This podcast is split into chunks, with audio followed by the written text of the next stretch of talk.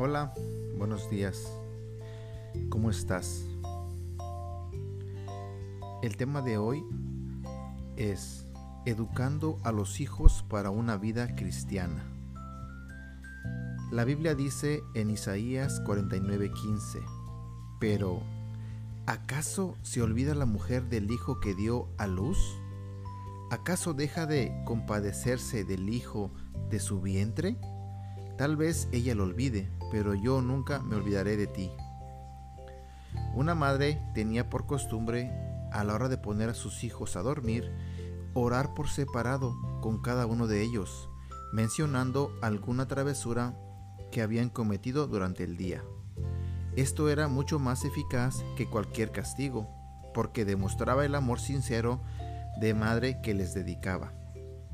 Muchas veces los hijos se levantaban de la cama y, arrepentidos, abrazaban a su madre con lágrimas en los ojos pidiéndole perdón.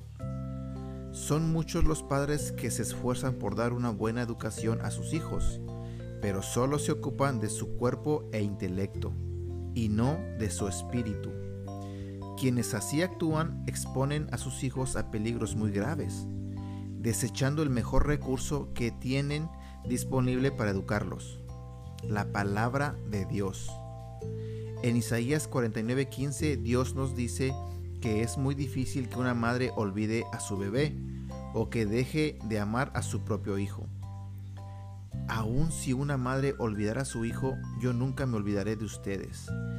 Dios no nos olvidó, sino que envió a su amado y el único hijo para morir en una cruz por nuestros pecados y darnos así el perdón y la salvación.